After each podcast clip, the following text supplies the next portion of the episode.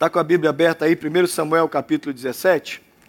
Talvez seja uma das mais famosas batalhas da Bíblia. Mesmo quem nunca leu a Bíblia, mesmo quem nunca estudou esse livro santo, já ouviu falar dessa batalha. Então você vem para aí, 1 Samuel, 1 Samuel 17, nós, nós vamos do 1 até o 11. Achou? Se tem alguém sem uma Bíblia perto de você, se tem alguém sem um texto, sem um, um tablet, compartilha esse livro santo com essa pessoa. Que bom que você veio.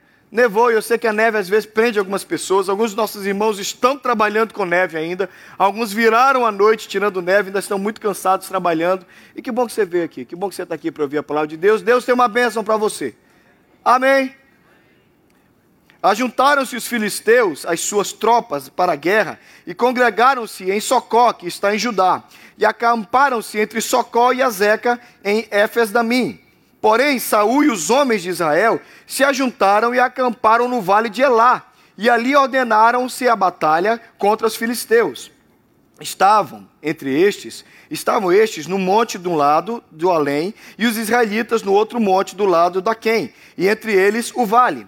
Então saiu do arraial dos filisteus um homem guerreiro, cujo nome era Golias, de Gate, de altura de seis côvados e um palmo, algo como dois metros e oitenta centímetros. Trazia na cabeça um capacete de bronze e vestia uma couraça com escamas, de cujo peso era cinco mil ciclos de bronze. Trazia caneleiras de bronze nas pernas e um dardo de bronze entre os ombros. A haste da sua lança era como o eixo de um tecelão, a ponta de sua lança de seiscentos ciclos de ferro, e diante dele ia o escudeiro.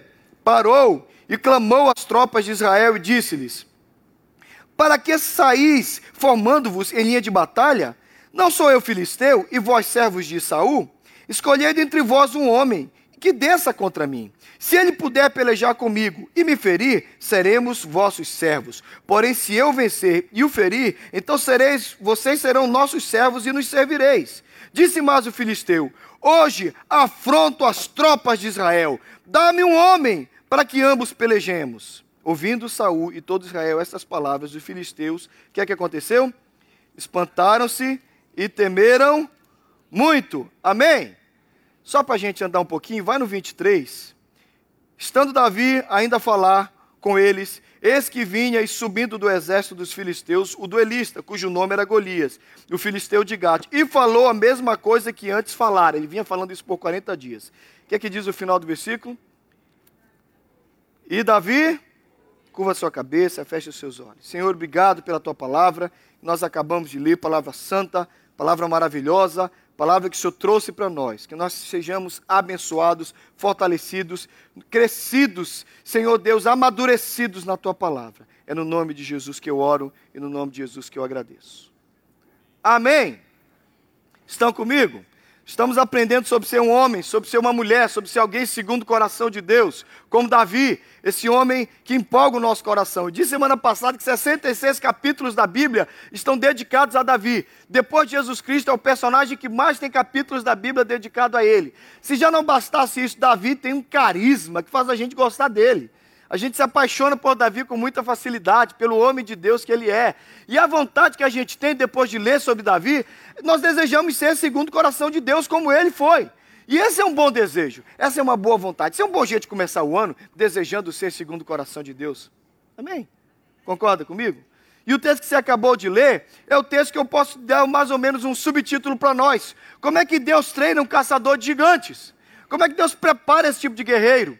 Porque aqui entre nós, irmãos, olhando para a nossa realidade. Nós somos imigrantes, nós somos estrangeiros. Nossa vida não é fácil. Alguém tem vida fácil aqui? A vida aqui é difícil para todo mundo. E entre nós, nós temos um bando de gigantes. Aqui entre nós, nós temos muitos gigantes. Nós temos que enfrentar os nossos gigantes diariamente. E se você não tiver uma atitude guerreira e uma atitude no Senhor para vencer tudo isso, você vai ser engolido. O problema do gigante é que ele parece tão maior, tão mais forte, tão mais poderoso, que ele nos deixa aterrorizados. Mas Deus está treinando você, Deus está me treinando, Deus está nos treinando para vencer os nossos gigantes. Eu creio que o nosso Deus é um Deus que nos leva de vitória em vitória, de glória em glória, para vencer os nossos adversários. Amém?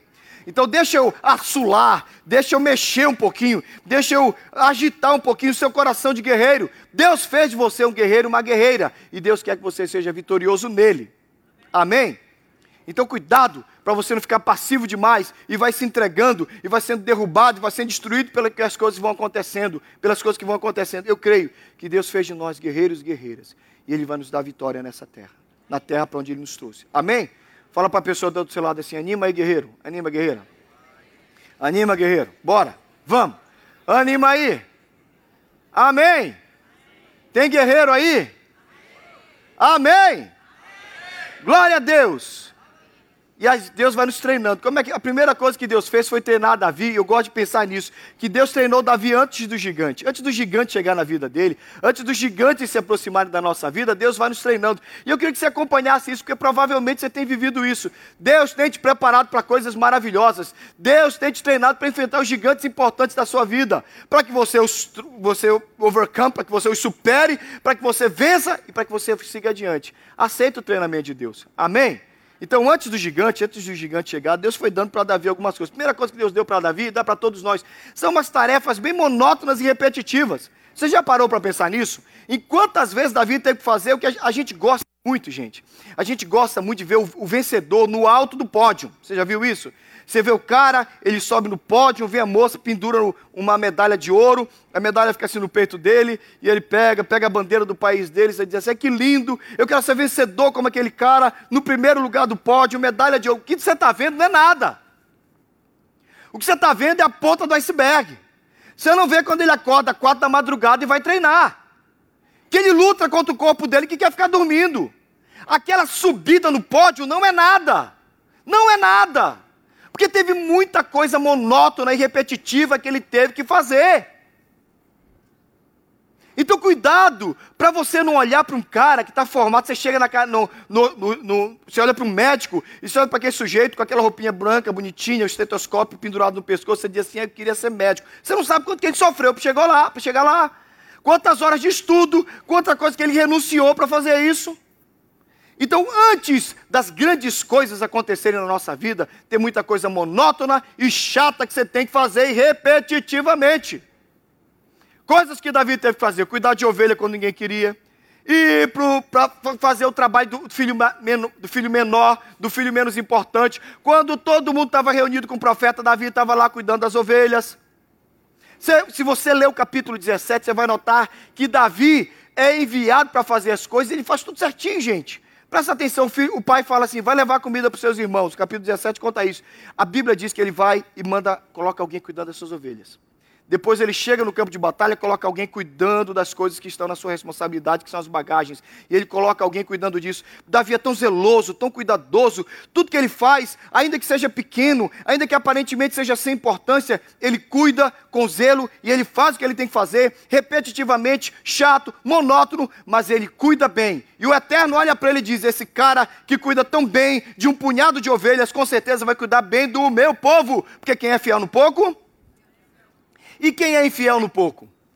E quem cuida, quem faz um trabalho importante mal feito? O que é que vai acontecer quando você. Aliás, quem faz um trabalho sem importância mal feito? Quando você dá um trabalho importante, como é que ele vai fazer? Pior! Porque quem é infiel no pouco é infiel no muito. Eu sou pastor, irmãos. E eu sou líder faz tempo. Comecei a liderar na igreja, eu tinha 13, 14 anos. Faz tempo. E a gente fica filmando as pessoas. Você conhece quem quer cargo. Você conhece quem quer só aparecer. Mas é político, abraça todo mundo, abraça todo mundo. Você dá uma coisa importante, ele faz. Você dá uma coisa importante, ele faz mal feito, arrasta o chinelo. Quem é fiel no pouco é fiel no muito, e quem é infiel no pouco é infiel no muito. Deus olhava para aquele rapaz e dizia: cuida bem. Então as coisas são cansadas. Alguns de vocês aqui cresceram como eu assistindo Sessão da Tarde, conhece? Alguém assistiu Sessão da Tarde? Alguém lembra de um filme chamado Karate Kid? Lembra do Daniel Larusso? Seu Miyagi, seu Miyagi, seu Miyagi. Alguns assistiram a versão com o filho do Will Smith e o Jack Chan. De qualquer jeito, lembra da parte? Vai pintar. Vai lixar. Limpa o carro, lembra disso? Acho que tem um pouquinho de, de, de Deus no seu Miyagi. Colocava. É, fica fazendo essas coisas aí, ficava lá para a direita, para a esquerda, lixa para a direita, lixa para a esquerda. E ele lá não entendendo nada do que estava acontecendo. O legal dessa história é que, por isso que eu, eu, eu assisto o filme pensando, Deus faz isso com a gente. Ele coloca a gente para fazer umas coisas que parece que não tem nada a ver, mas ele está filmando, ele está olhando, e ele está prestando atenção, e ele está te treinando. Ele coloca na sua vida uma pessoa para te testar. Já viu que Deus coloca a gente na nossa vida? Na, na sua vida talvez não, mas na minha Deus coloca. Deus coloca uma pessoa para testar você. Quando não coloca, ele coloca um pastor para te provar. Você diz, meu Deus, eu tenho que aguentar esse cara. E Deus fica olhando a sua reação. Se reage bem, Deus pode te levar adiante. Davi foi testado, foi provado pelas coisas aparentemente sem importância. E ali ele foi aprovado. Davi foi testado com os inimigos pequenos primeiro também. Primeiro ele teve que matar lobo, teve que matar urso, teve que matar leão. Começou com pequenas batalhas. Pequenas batalhas vão, vão, ser, vão fazer muita diferença na sua vida lá na frente. Cuidado. Eu falo isso para os meus filhos direto. De vez em quando eles voltam frustrados com a escola, voltam frustrados. Querido, você não sabe, tem uma coisa pela frente. Lembra que a palavrinha com B, que você mais tinha medo quando você tinha 13, 14 anos, era boletim? E agora a palavrinha que você mais tem medo é bill. É, boleto. Chega na sua casa, lembra que a sua maior preocupação era isso? Como era bom quando você via, você via um sete, você dizia, meu Deus, eu tirei sete. Para alguns, sempre o sete foi uma crise, né? Porque para quem é muito estudioso, o sete é ruim. E para quem não é estudioso, o sete era uma vitória, eu tirei sete. O sete é sempre o ponto de alegria de alguém, você notou? O número perfeito. Porque o mau, o mau aluno, o sete era o ápice. Eu tirei sete, para o bom aluno era a derrota. Eu tirei sete. É. De qualquer jeito, era um, é o sete, né? Esquece. Volta aqui. Mas é isso. Deus vai dando. Deus mandou um lobinho, o Davi matava. Deus mandou o ursinho, ele matou. Deus mandou o leãozinho, ele matou. Ele foi matando esse pessoal e foi vencendo as suas batalhas. Pequenas batalhas criam em você confiança para vencer o gigante lá da frente. Essa semana tem uma pequena batalha. Reaja corretamente diante. Por favor, não suta. Gente, um pneu furado, pelo amor de Deus, o que é, que é um pneu furado? Se você suta diante do pneu furado, o que, é que vai fazer diante de uma notícia de uma doença séria na sua família? O que, é que vai acontecer? Misericórdia. Gente, a gente precisa aprender a lidar com essas coisas pequenas da vida. Os pequenos gigantes, antes dos grandes gigantes, vem ali o leão, o venurso, vai, vai, vai vencendo, vai superando e aprende a viver sozinho também. Uma coisa que Davi tinha era solitude. Muito tempo, eu estava lendo sobre isso, e eu gosto muito do que diz o Charles Swindoll, citando também um biógrafo de Davi, que dizia que Davi teve muito tempo nas campinas, muito tempo tocando lá sua harpinha, cuidando das ovelhinhas, e ali ele ia compondo, ali ia tendo a sua relação com Deus, que você precisa aprender a viver bem com você mesmo. Eu durmo pouco, eu durmo pouco, e para quem dorme pouco, se você não aprender a viver bem com você, coitado de você, porque a madrugada é sua. É você e o silêncio da casa. É uma bênção para mim. Falo com Deus, ouço música. Eu gosto, eu gosto de mim, eu me amo, eu me amo, não posso mais viver sem mim, diz aquela canção, lembra? Pois é, eu, eu gosto de mim, eu consigo viver bem comigo. E vou, e vou vivendo bem. E falo com Deus. Às vezes a solidão é necessária, irmãos. A gente às vezes quer estar no meio de tanta gente, tanta gente agitando a gente. Davi aprendeu na solitude, ali, para ser o guerreiro. Deus foi cuidando, guardando, protegendo, preparando o coração daquele homem. Talvez você tenha tempos de solidão. Solidão não é, não é sua inimiga, não. A solitude pode trazer você para perto de Deus. Eu costumo dizer que para todo mundo antes de casar, você tem que ter um tempo de solidão. Sabia? Faz bem. Negócio namora, namora, namora, namora, namora, casa. É bom assim você ficar um tempo assim, tá sem namorar, fica um tempo sem namorar. Amém? Ninguém diz amém nessa hora. Os solteiros, os solteiros não se manifestam, porque estão muito tempo sem namorar. É. Desintoxica do último relacionamento para você achar um relacionamento bom. Amém?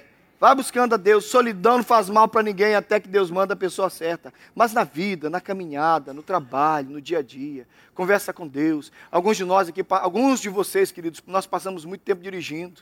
Como o Jeff estava falando louvor, coloca um louvor, canta, ora, busca Deus, fala com Deus, na solidão, no silêncio, deixa Deus falar com você. Para com essa agitação toda. Deus está te preparando para as batalhas. Muitas vezes, no silêncio, de uma madrugada, Deus fala comigo e prepara meu coração. Amém? Olha para cá agora. Vamos voltar então para o contexto, porque a gente precisa olhar para o campo de batalha quando ele encontra. O gigante, olha só, se preparam para a batalha. Os filisteus, inimigos de Israel, os israelitas, eles têm, estão dois no alto de duas planícies, tem um vale entre eles. Aqui chegam os filisteus, aqui chega Israel. E aí eles são inimigos há muito tempo. Eles têm, o povo de Israel já tem um rei, o rei é Saul, um rei sem o Espírito de Deus, sem a noção da direção de Deus. Do lado dos filisteus sai um gigante. Rapaz, o cara é alto mais alto que o Leandro. Cadê o, o meu barbudão? Tá aí não, né? Estava e foi embora. Estava na reunião dos. Tava, né? Tá. Imagina o cara, Gustavo, fica, fica de pé, Gustavo, com essa altura. Gustavo, não, é, é, Luciano, fica de pé, com essa altura, Leandro, Luciano. 6'4". Ele é alto. Tem alguém mais alto que ele aqui? Estica o braço. Imagina um cara mais alto que ele. Mais alto que os braços. Imagina parecer um gigante. Desce o cara poderoso. E ele fala assim: brigar para quê? Para que morrer muita gente dos dois lados? Manda alguém para cá para brigar comigo. Se ele me matar, nós vamos ser escravos de vocês. Se vocês se eu matá-lo, vocês vão ser nossos escravos. Não esqueça de ouvir as palavras de Golias, as palavras de Satanás. Sempre Satanás tem esse projeto. Ele veio para roubar, matar e destruir. Qual é o projeto dele? Quero fazer de você meu escravo. Ele sabe que quando você perde uma batalha, você se torna escravo dele. Quando a gente perde para o diabo, ele tem poder de nos prender em algumas áreas da nossa vida. Claro que nós somos de Cristo, mas eu não quero ser submisso ao diabo em nada. Amém? Então cuidado com as batalhas. O inimigo que é está ali na boca de Golias. Venham para cá. Vamos brigar. Quem perder vai ser escravo do outro. E aí, por 40 dias, gente, imagina 40 dias um gigante falando isso, ninguém se mexe. Dia 1, dia 2, dia 3, não tem homem em Israel, não. Não tem cara má, cabra macho para brigar comigo.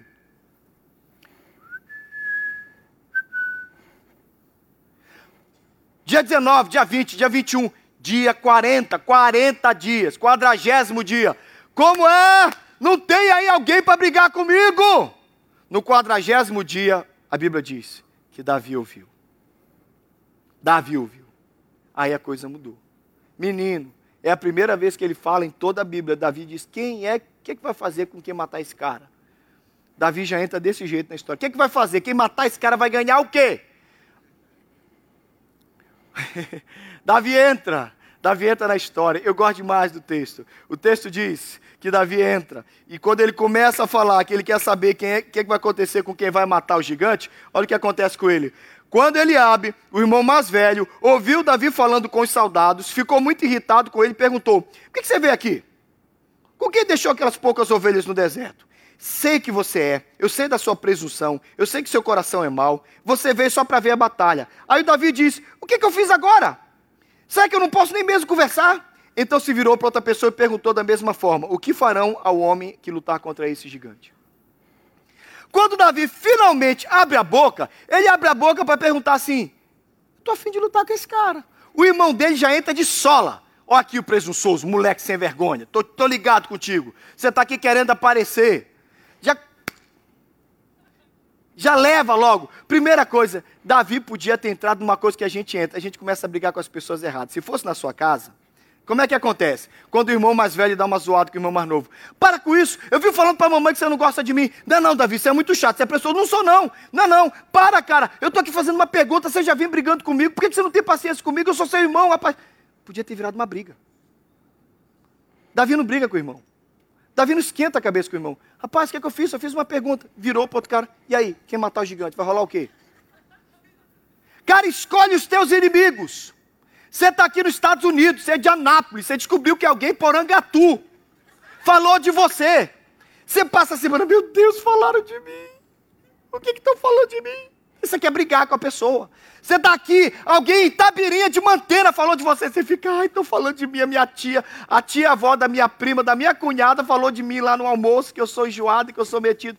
Não dorme. Você fica preocupado. Não gasta seu tempo pensando que os outros pensam em você, não.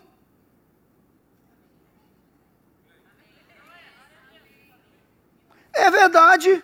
Você fica ali, ai meu Deus, estou falando. Querido, você já prestou atenção? Eu fiquei, pensa num presidente da República, pensa no Obama, pensa num Trump. Eles sabem que metade da nação não gosta deles e que falam mal deles com força. Já pensou se eles não dormissem por causa disso? Já, não, pensa nos dois, nos dois últimos. Imagina o Obama. Meu Deus, 50% do país não gosta de mim. Eu não vou dormir essa noite. E não, não ia dormir nunca. Agora a prima da tia-avó, da tua cunhada, lá em, lá em Itabirinha de Matena, fala assim, aquela menina é metida. Você fica, meu Deus, o que estão falando de mim? Para de se importar com o que os outros falam. Para de arrumar briga onde não tem. Para de viver doido com essas coisas. Davi ouviu o irmão falando e diz, ah, é, tá bom. E aí, vai, vou matar o gigante. E aí, deixa esse cara aí, esse cara aí. Ó, a rugas de preocupação de Davi. Vamos. Davi escolhe as batalhas, ele sabia que o inimigo dele não era o irmão, ele sabia que o inimigo dele não era aquelas pessoas, ele sabia que o inimigo era Golias. Que tal você entender quem é o seu inimigo? Que tal você parar de achar que é o seu cunhado, que é o seu irmão, que é a sua prima, que é o colega de trabalho, e entender que o inimigo é o diabo. E às vezes são as coisas que estão dentro de você tentando te puxar para baixo. Levanta e vamos lutar. Não gasta tempo com coisas que não têm importância. Não invista seu tempo, sua energia. Não perca horas de sono pensando em coisas que você não tem poder para resolver. Não viva para guardar a sua reputação. Eu fui de uma missão por muito tempo. E lá nessa missão eu lembro que eu estava na reunião do conselho da liderança. E alguém falou assim: olha, falaram mal da Jocum em tal, tal igreja. Disseram lá que foi uma equipe, a equipe foi lá e fez um trabalho muito ruim. E aí o pessoal começou a se movimentar, talvez a gente precise lá fazer uma visita, mandar uma equipe muito boa e tal. Naquele, naquela preocupação, de repente o, o Jim, o Jim fundou essa missão em 1974. Ele saiu daqui, a missão daqui dos Estados Unidos, ele fundou no Brasil em 1974, lá em Minas. Eu lembro muito bem daquele americano falando para nós, dizendo assim: irmãos, Deus não nos chamou para proteger o nosso nome. Deus não nos chamou para guardar nossa reputação. Deus não nos chamou para viver, proteger o que, o que as pessoas acham de nós. Deus nos chamou para pregar o Evangelho de Jesus. E o nome que a gente tem que se preocupar é com o nome de Jesus. O nosso nome, quem cuida é Deus. Então para de viver para proteger o seu nome. Ai, estão pensando de mim. Ai, aí você fica entrando nessas batalhas tolas. Preocupado. O irmão de Davi disse: é presunçoso. Ele disse: ok. E o gigante? Alguém disse você é metido. Ok, sirva a Deus. Alguém falou que você é cabeça dura. Talvez seja verdade, mas vai buscar Jesus. Vamos caminhar. Escolha as suas batalhas, escolha os seus inimigos e não gaste tempo com aquilo que não tem nada. Davi, Davi, segue adiante, a batalha, eu sei, eu sei com quem é que eu tenho que lutar. Amém?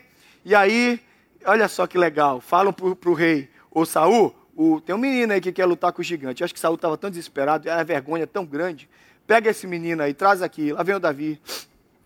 Eu gosto de imaginar o Davizinho, bonitinho, né? Ele era bonitinho, isso não era coisa boa naquela época. Ele tinha que ser feio, porque feio era guerreiro. guerreiro. Ah, Jesus, eu vou lutar com o gigante. Aí ela pensa, meu filho, você não dá conta. Ele diz, não, já matei urso, já matei gigante, já matei urso, já matei leão, já matei lobo, matei três capivaras, quatro coatis, cinco racuns. Eu sou bom desse negócio de matar bicho, vou matar o gigante. O rei olhou para ele, meu filho, Daí uma minha armadura, colocaram a armadura de Davi, Davi colocou a armadura do rei. Andou que nem um Robocop, disse, cara, não vai rolar não, desculpa. Desculpa, pode tirar. Sabe? Ah, eu gosto tanto da ideia de Davi não usando a armadura de Saul, porque o que Davi está dizendo para nós é que ele está resistindo à tentação de ser quem ele, quem ele não é. Eu não sou esse cara, não sou esse cara dessa armadura, não é minha roupa, não é meu jeito, isso aqui não sou eu não. Não sou eu não. Não vou ser isso aqui não. Cuidado para você não tentar viver tentar ser quem você não é. Deus te chamou com essa peculiaridade. Uma, uma coisa legal de estar na igreja é ver que Deus usa as pessoas do jeitinho que elas são. Uns mais doidos, uns mais animados, uns mais felizes. Sabe? É tão bom quando você vê Deus abençoando as pessoas. Às vezes eu olho para o teclado, a Bruna tira o sapato para tocar teclado. Você já viu? Eu digo, quando ela tira o sapato para tocar o teclado, o louvor vai pegar fogo, né, Bruninha? É, amém? Deus usa as pessoas, Deus usa cada um do seu jeito. Gente, se todo mundo fosse o Fernandinho, o que, é que ia sobrar para ter o período de louvor? Se todo mundo fosse que nem aquela menina lá que canta lá no Rio Som, o que, é que ia sobrar para as outras pessoas? Gente, flui na tua unção, seja quem você é. Deus vai te usar do seu jeito. Não usa a armadura de Saul. Amém. Deus te usa da sua maneira, na unção que Ele deu para você, e você vai ser uma bênção. Aleluia! Aleluia! Resiste a isso. Aí o Davizinho disse: Eu não vou ser isso aqui, não. E ele pega a pedrinha dele, ele pega a funda, o que você usar é isso aqui. E você tem que aprender que os recursos são pequenos: é uma pedra, é uma funda. Você sabe que é funda, né? Estilingue, baladeira, bodoque, que mais? Todo mundo sabe que é isso? Ficou claro? Tá claro? Então tá bom. Ele pega aquele negocinho e diz assim: É isso aqui, ó. Eu sei usar isso aqui. Pegou cinco pedrinhas. Dizem os bons teólogos que, dá, é, e se você for estudar na Bíblia, tem isso mesmo. O gigante Golias tinha mais quatro irmãos. Então, se aparecesse um dos cinco, tinha uma pedra para cada um e era cada um que ia morrer. Mas ele pegou, pegou cinco e só ia usar uma.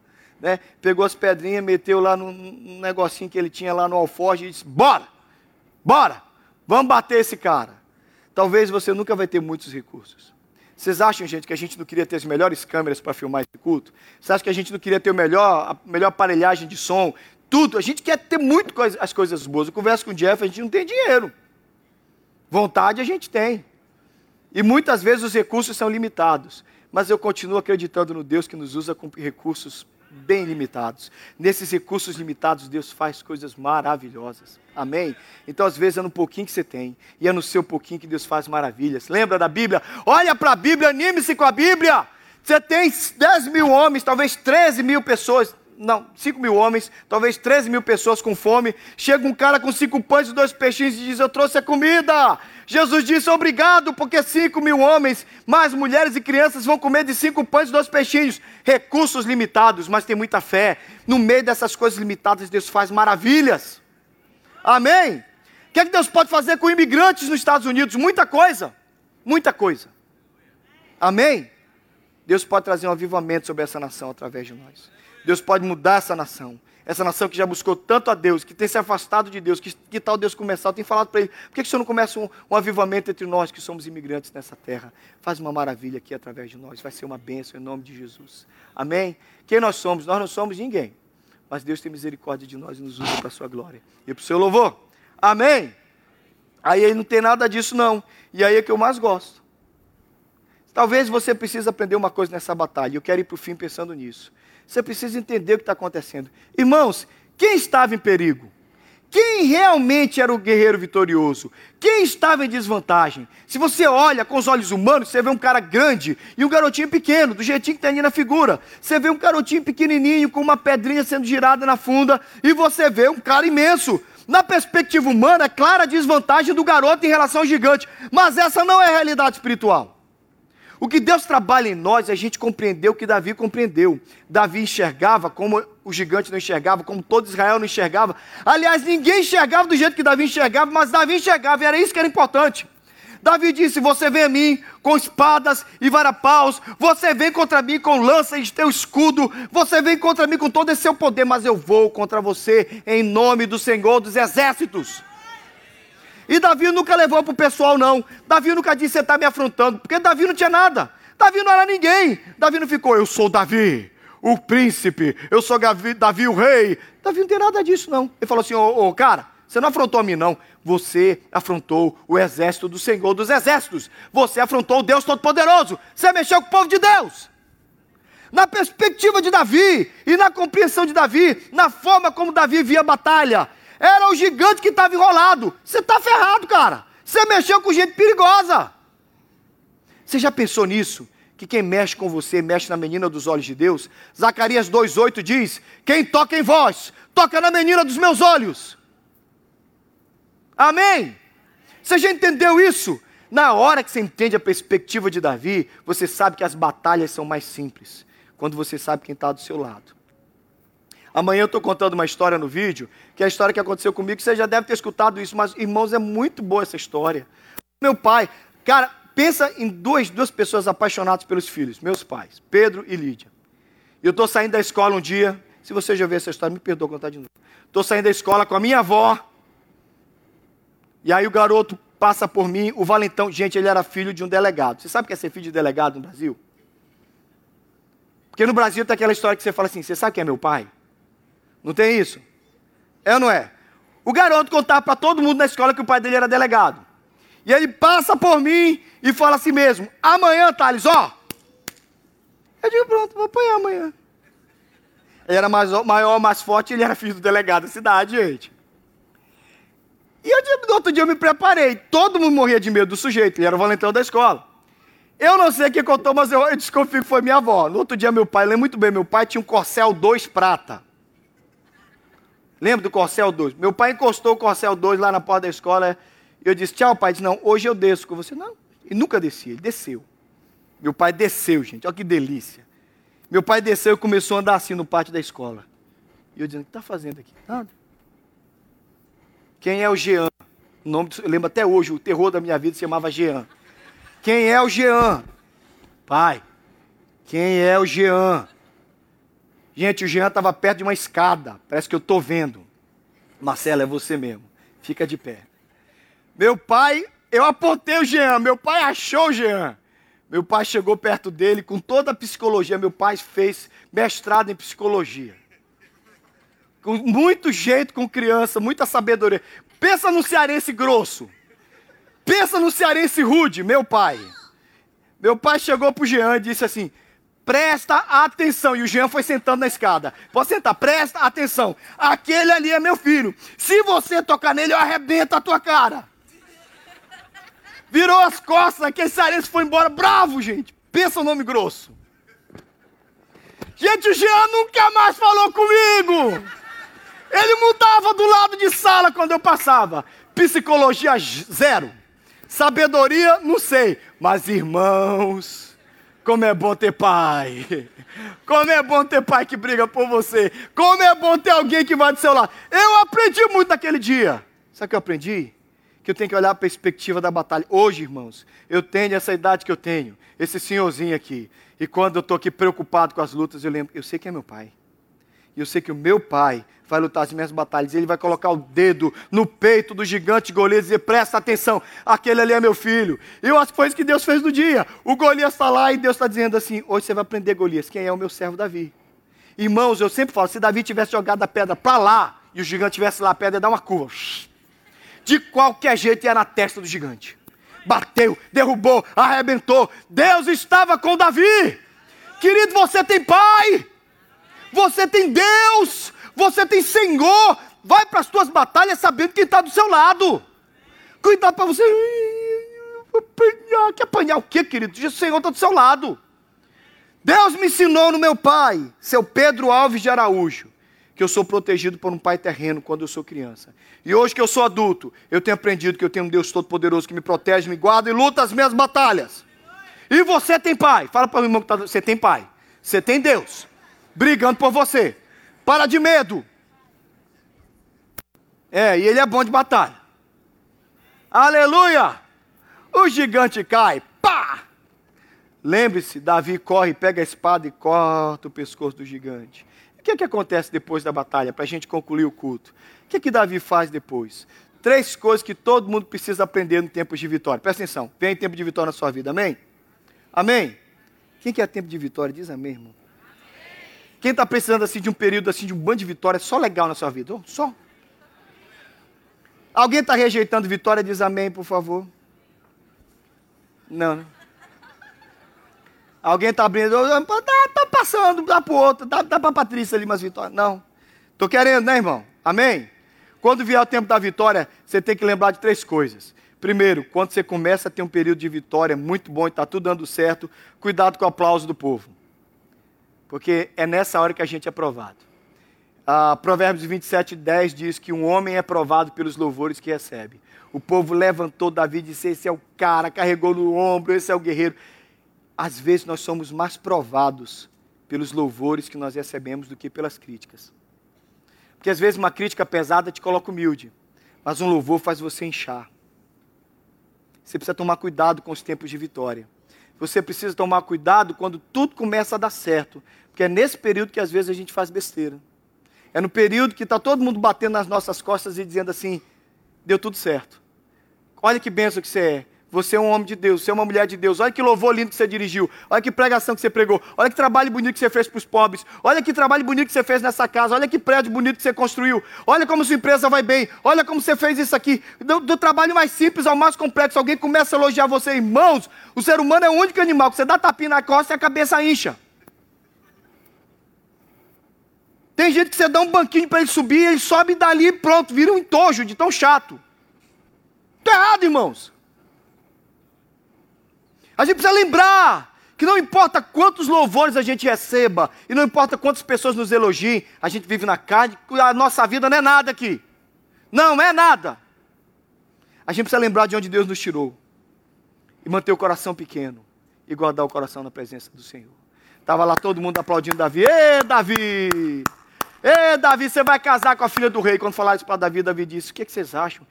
Quem sou eu para casar com a filha do rei? Davi nunca subiu no banquinho. Ele sabia quem ele era. Ele sabia de onde Deus tinha tirado. Deus falou para Davi um dia: Eu te tirei de, de trás da malhada. Nosso coração precisa ser assim, viu, irmãos? Não importa quanto Deus fez por você, sempre tenha no coração: é tudo misericórdia, é tudo graça, é tudo bondade. No início da semana passada, eu falei na abertura, na, na abertura dos trabalhos da Prefeitura de Marlboro para 2020 2021. Eu, eu dei a benção final da posse do prefeito e do City Council. Depois que eu acabei, o clerk da cidade disse: Você pode dar a bênção lá na prefeitura, da primeira reunião do City Council? Eu digo: Posso. Fui lá, e duas bênçãos no mesmo dia. O que é que o imigrante está falando lá? Não sei. Eu sei quem eu sou. Eu não sou ninguém. Aí eu saí de lá, minha mãe me ligou e falou assim: Meu filho, que legal, você falou na posse do prefeito, você deu a bênção na posse do prefeito. Meu filho, é, mãe. Sabe o que eu estou lembrando, mãe? Eu disse assim: Eu estou lembrando da Jabatiteua. Jabatiteua é um nome feio de uma rua feia onde nós crescemos. Irmãos, eu sou de um estado que ninguém valoriza no Brasil, Belém do Pará. O estado do Pará. Capital, todo mundo pergunta se, se tem cobra atravessando a rua, se, se tem índio. Tem mesmo. A nossa rua era muito pobre. Muito pobre. Esgoto à vista. Meu pai tinha um carro tão velho, tão feio, tão feio, que um dia consertando o carro, na ausência de macaco, eles colocaram um bujão de gás para sustentar o carro alto. O meu tio passou e disse: Vende-se um bujão de gás. Se quiser, leva o carro junto, porque. Meus pais são dois guerreiros. Os pais lutaram demais. Eu estava no telefone e minha mãe falando: Meu filho, que benção. Eu digo: É, mãe, Deus é muito misericordioso com nós. Eu estou pensando na Jabateua. Estou pensando na igrejinha da Jabateua. Estou pensando em tudo que é aquilo que a gente viveu, como foi difícil o início. Meu irmão, meus irmãos, meus pais moram três quadras da praia do Recreio. Meus pais moram no Rio de Janeiro, a três quadras. Eles moram a três quadras. São três quadras até a praia. Eles saíram da Jabateua. Eu vi meus pais comprando o primeiro carro zero quando ninguém comprava carro zero. Lutaram demais, são dois guerreiros, dois batalhadores. Eu honro os meus pais. São pessoas sérias, trabalhadoras, gente séria que me criou com muito carinho. Mas eu sei que eu saí da Jabateua. Eu lembro do esgoto à vista. Eu lembro da rua não asfaltada. Eu lembro onde eu cresci, irmãos. Eu estou lá todo dia, lembrando, guardando meu coração, porque eu sei que eu não sou nada. A gente precisa lembrar de onde a gente saiu. Meu amigo pastor Jeremias Pereira, da oitava presbiteriana, disse que um dia ele tá, a mãe dele estava na feira vendendo e ele estava dentro de um caixote de madeira, um bebê. Uma senhora passou por ele e falou assim: dá esse menino. Ela disse: Não, deixa ele aí. Mas você está criando esse garoto, um bebê, no meio de um caixote, entre as frutas? Disse, Não, deixa aí.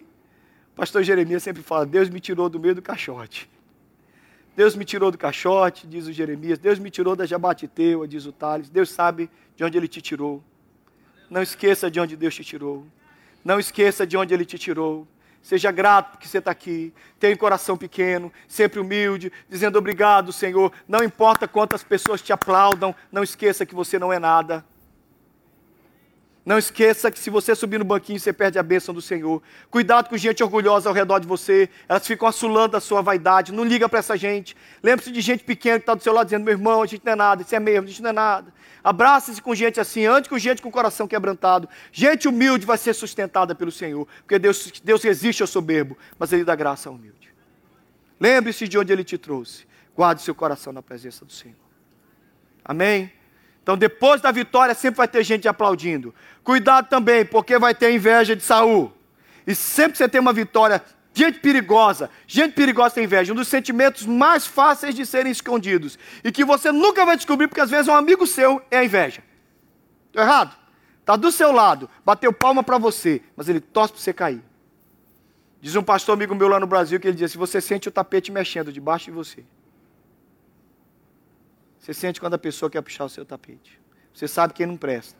E às vezes você não sabe. Você nunca sabe o que aconteceu. As mulheres começaram a aplaudir. Davi, Saul matou milhares. Davi, dez milhares. O Saul pensou assim: como é que é? Para mim deram milhares, para Davi deram dez milhares. E desde aquele dia, diz o texto, que nunca mais Saul olhou para Davi e gostou dele. Cuidado com a inveja de Saul. Em dias de vitória, tem gente que vai ter inveja de você. Guarde seu coração também. Confie no Senhor. Deus é poderoso para nos guardar dos invejosos. Amém? Mas a última coisa boa que eu tenho para te dizer sobre os dias de vitória após vencer o gigante é que Deus vai fazer os verdadeiros amigos se manifestarem. E que no meio desse processo tão triste que é a inveja de Saul, Deus deu um presentão para Davi, um amigo chamado Jonatas. E a alma de Jonatas se ligou à alma de Davi. A Bíblia diz que, da, que Jonatas amou Davi com sua própria alma, e a amizade deles durou toda a vida. Nos dias de vitória, Deus nos dá bons amigos também. Nos dias de vitória, seus amigos vão se alegrar com você. Olha para cá. Eu quero terminar com isso. No dia que você vencer os teus gigantes, vai ter gente que vai celebrar com você. Vai ter gente que vai saltar com você. Vai ter gente que vai se alegrar com você. No dia do teu green card, a pessoa que não tem green card vai dizer glória a Deus pelo teu green card. Aí nesse dia você conhece amigo. No dia que tudo deu certo, no dia que tudo aconteceu, tem gente que celebra com a gente. Valorize esse amigo, porque amigo bom celebra a sua vitória. Amigo bom se alegra com a sua vitória. Amigo bom quer estar presente para ver você vencer, e ele vai vencer junto com você. E ele diz: A tua vitória é minha vitória, a tua alegria é minha alegria, a tua felicidade é a minha felicidade. Você tem amigos assim, você é rico. O dinheiro não vem para fazer você rico. Amigos, sim. Amigos fazem de você rico, rica. Gente que se alegra com a sua vitória, se alegra com seu filho, se alegra com a sua filha, se alegra com o que acontece. Tenha amigos assim. Cuidado com os interesseiros, cuidado com os invejosos, cuidado com, os que, com aqueles que estão apostando corrida com você. Eu nem sei porque eu vou falar isso, mas vou dizer. Tem gente que está se medindo com você. O tempo inteiro está contando você. O tempo inteiro está medindo o salário dele com você. O seu carro com o carro dele. Quer uma sugestão de amigo? Tira essas pessoas de perto de você. Afaste-se desse tipo de gente. Afaste-se de quem não se alegra com você. Afaste-se daquela mulher que quando o seu, o seu marido cuida bem de você, ela fala assim, nossa, ele é tão legal com você. Tira essa mulher de perto de você. Em nome de Jesus. Sabe aquele dia que você fecha um contrato? E você fecha o contrato, você fala para o seu amigo e fala assim: fechei um contrato, o cara fechou. Fala, Legal, né? Nossa. Pelo menos alguém se dá bem, porque comigo, ó. De boa. Dá um conselho assim, não vou ser escrachado. Eu, reclamo que eu sou escrachado, vou falar assim, com pastor presbiteriano, jovem, tira essa pessoa de perto de você. Agora, se fosse o Thales, é otário, tira essa pessoa para longe de você. Não presta! Fica longe! É inimigo disfarçado de amigo! Porque quem é seu amigo se alegra. Quem é seu amigo não está medindo. Do dia que você se dá mal, ele chora com você. No dia que você chora, ele chora com você. No dia que você sofre, ele sofre com você. Cuidado com quem tem um cantinho de sorriso na sua desgraça. Não é amigo, é Saul. Sabe por que eu gosto de Jonatas? Porque Jonatas era o filho do rei. Jonatas era o herdeiro do trono. Jonatas tinha tudo para não gostar de Davi. Mas Jonatas é um homem tão bom. Jonatas é um dos, Jonatas é um dos gigantes da Bíblia. Jonatas ama Davi. Porque a amizade de Jonatas e Davi está acima de qualquer cargo, está acima de qualquer posição. Você é meu amigo, Davi. Não importa o que aconteça, eu amo você. Que Deus coloque Jonatas no seu caminho. Que Deus coloque amigas na sua vida como Jonatas. Que Deus coloque colegas na sua vida como Jonatas, que vão se alegrar com a sua alegria e que vão chorar na sua tristeza. E cuidado com quem torce para o gigante vencer você. Tira da sua vida, em nome de Jesus. Curva a sua cabeça, feche os seus olhos. Senhor, obrigado pela batalha de Davi. Nós temos os nossos próprios gigantes. Nós temos os nossos próprios inimigos, terríveis, perigosos, que nos atacam por todos os lados. Nós temos, Senhor, nossas, nossos próprios sentimentos. Amanhã nós temos o leão, o lobo, nós temos o urso que a gente tem que bater de tempos em tempos, no trabalho, no dia a dia, na corrida. Mas de vez em quando vem os gigantes que nos atacam. Senhor Jesus, luta conosco a batalha. O Senhor me deu aquela experiência com o seu Pedro, meu pai me ensinou que eu tenho um pai que luta as minhas batalhas e que cala a boca dos que querem me afrontar. Senhor, dá essa experiência para os meus irmãos. A mesma experiência que o Senhor deu para Davi. De que quem derrubou Golias não foi a pedra nem a funda, mas foi o Senhor dos exércitos que luta as nossas batalhas. Nós tenhamos o mesmo sentimento, em nome de Jesus. Amém?